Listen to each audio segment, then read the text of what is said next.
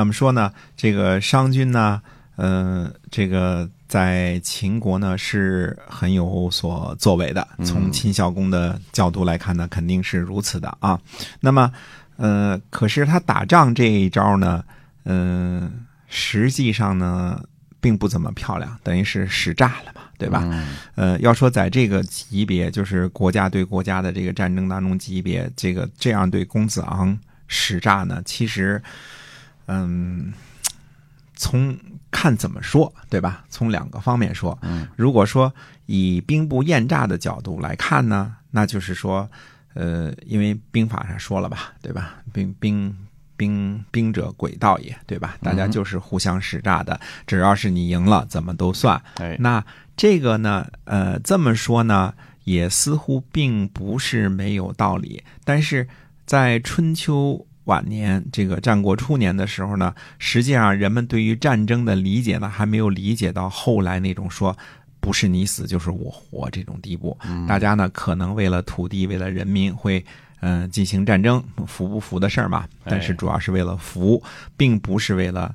这个完全的为了杀戮，或者是这个全部据为己有。嗯，那么商鞅呢，他是一个很伟大的政治家，他对于政治这个这个这个预测呀和这个实行啊什么的都是很有本事的。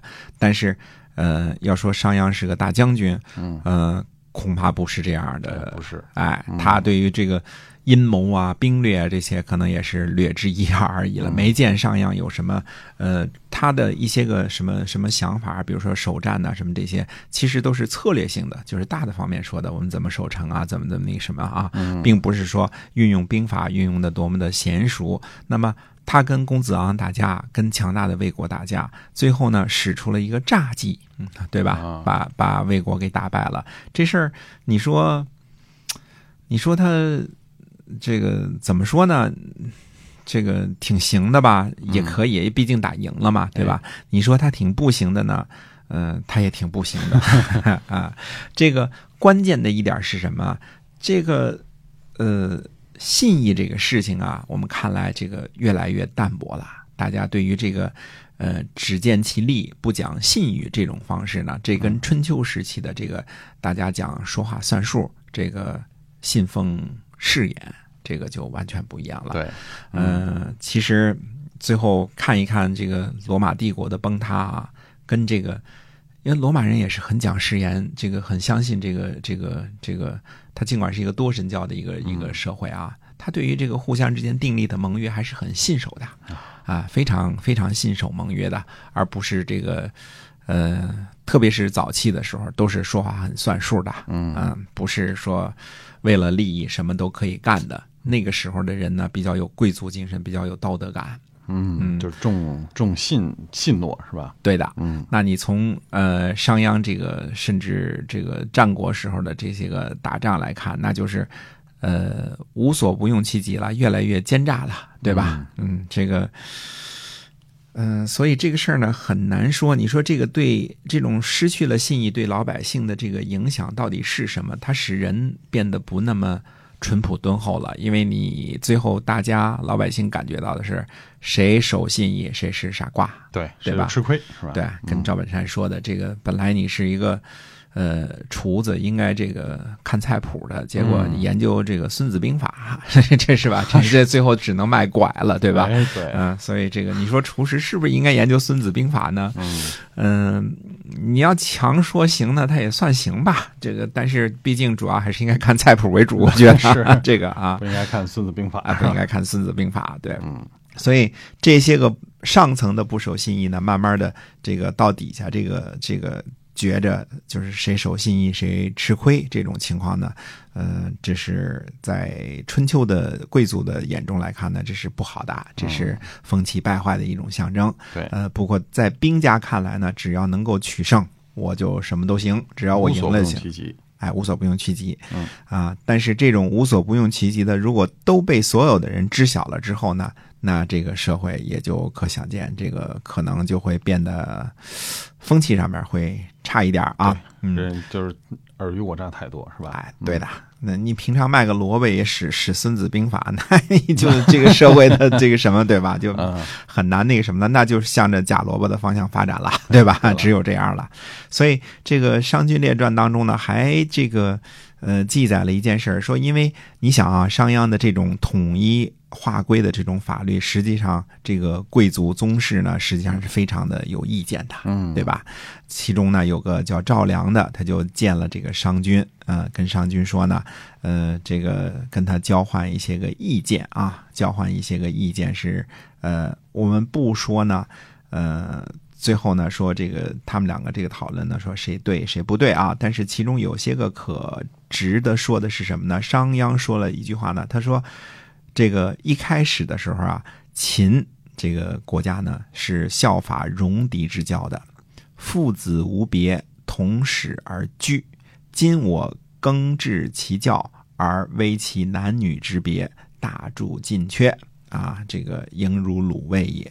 那么，那就是说这段话说的是什么意思呢？说，在这个商鞅认为啊，在他这个变法之前呢，其实秦国还是有很多陋习的。嗯啊，这个所谓的陋习呢，都是戎狄这些个呃落后民族的一些个一些个这个非常原始的一些个做法。啊，到他们那儿留下来的。哎，对，什么叫父子无别，同室而居呢？其实，呃，就是没有教化的民族啊，对对这个男女之防呢，并没有什么太多的这个这个不分着这个，没有什么礼礼礼可讲，是吧？对的，嗯呃，没有什么伦理可讲。嗯那么，呃，父子无别，同室而居的意思呢，我也没法多说。但大家就想象，有的时候可能一个屋子里就一个女人，对吧？对，这个，明白了。哎，这就有点类似荒蛮时期或比较野蛮时期了。那么现在呢，商鞅说呢，他说教其男女之别，让让男女呢有别，然后这个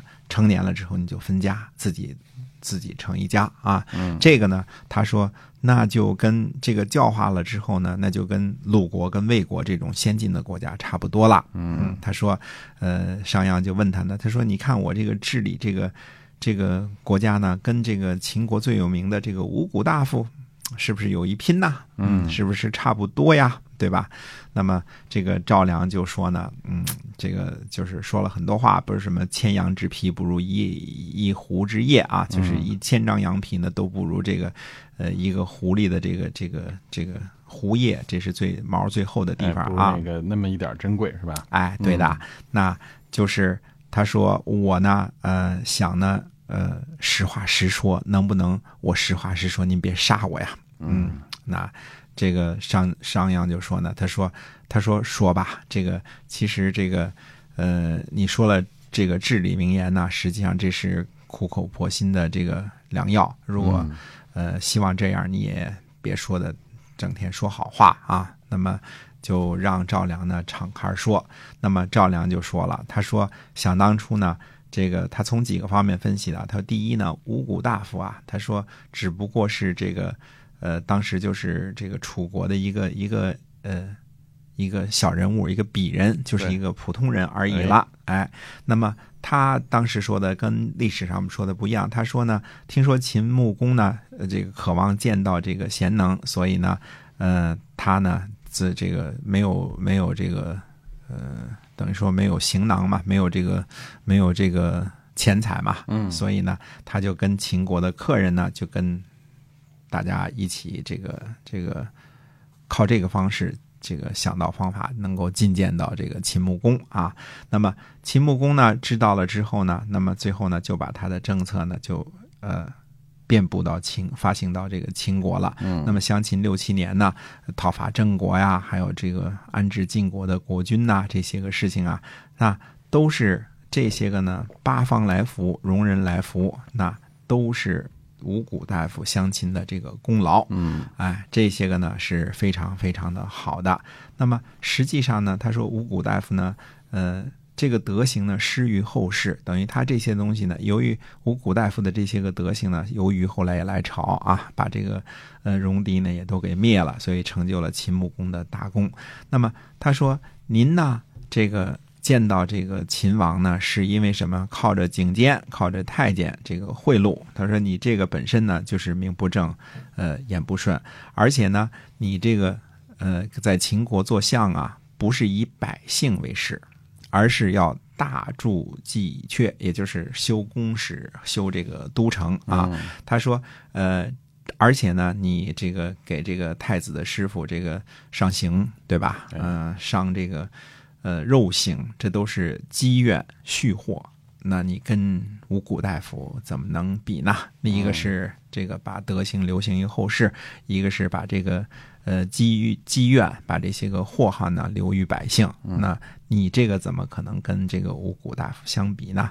而且呢，你现在呢就是面难而成寡人，你现在成了那个什么了吧？你成了这个君了，商君了嘛，对吧？嗯。而且呢，天天把这个秦国的贵公子抓起来，呃，动不动就就这个有有刑罚，是吧？他说你这样的话呢？呃，现在公子谦呢，杜门不出已经八年了。公子谦等于被上了刑之后呢，八年都不出了。然后呢，最后呢，又给这个公孙谷呢也上刑。那你这么些个事儿你都做得出来，那你没有得到人们的拥护。呃，现在呢，自己呢，这个一一出去就是几十辆车，对吧？呃，好多甲士啊，而且旁边这个，呃。执己操戈的这个都给你护卫着啊，那这些个都不具备好了呢，你就根本不出门说你现在这么大的阵仗，这么大的排场啊，说你觉得这个是靠着德行的这个这个五谷大夫好呢，还是你靠着暴力的这个君王比较好呢？嗯，他说以我看，赵良说啊，以我看呢，你微弱朝露啊，哪里是在寻求延年益寿啊？说。不如呢，把这十五个诚意呢都归还给国君，然后自己呢弄个花园，弄个弄个弄几亩地啊，浇浇灌灌，然后种种庄稼，然后劝劝秦王呢，就是这个这个还用起这些个老的贵族来，然后呢，呃，存续一下这个鳏寡孤独，呃，孝敬这个父母，然后敬兄长啊，让大家呢都有功都有序。互相之间呢，都各自之间讲各自的秩序。说这样的话呢，说不定呢，您还能够，呃，能够保命时间长一点。嗯，等到一旦说秦王捐宾客而不立朝啊，这个你觉着秦国有多少人想要杀你呀？啊，对吧？这个。呃，所谓的捐宾客，就是就是秦王一旦这个归西了之后啊，就指的是这个秦孝公啊。等到归西了之后呢，那么你想秦国有多少人跟你有仇，想杀你啊？嗯，那么，呃，商鞅呢不听啊。当然这个事儿呢，因为商鞅本身就是为了自己的个人的荣华富贵去的，他的愿望就是要称君道寡，形成一个自己的这个做着商君啊，然后出门这个巨大的仪仗。哎，这个。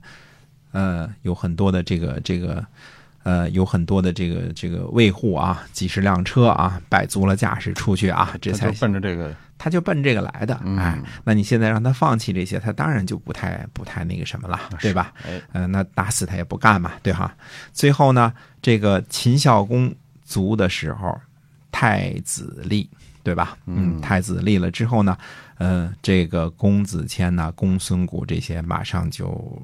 出来了，对吧？因为秦孝公就是他变法的这个这个当政的唯一的支持嘛，他就他就系在这个国君一个人身上了嘛。没错，哎，马上被得罪的这些贵族呢，公子虔、公孙贾呢，就告商将商鞅御反，现在派公安局的来抓这个商君了。嗯，那么商君呢，这个逃亡到了关下，呃，关下的时候呢，这个想要住酒店啊，酒店说。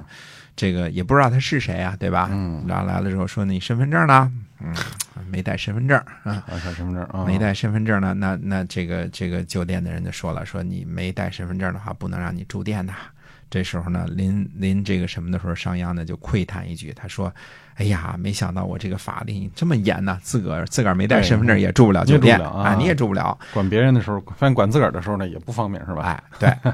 然后呢，他就逃跑去了魏国。那么魏国人呢，因为他以前欺骗公子昂，然后把这个魏师给打败了嘛，也不接受他，不让他进去。那么商君呢，就想去其他的国家。那么，呃，结果呢也不行。最后呢，还是回到这个。呃商议了，商到回到商议之后呢，那么最后呃就让他的徒兵呢就发兵呢，就是要去攻击郑，郑呢就是还是这个这个韩国嘛，对吧？嗯呃，最后呢也是不行，秦国呢发兵呢就把商军给灭了。大家都知道，呃商鞅最后是车裂之刑，对啊，这个挺惨分，尸了是吧？哎，五马分尸了。嗯那么讲完商鞅这一段呢，其实我们中间略过了好多年啊，因为这是把所有的故事都集中在一起讲的。那么接着下回再跟大家继续分享战国时期的其他国家的一些个故事。嗯。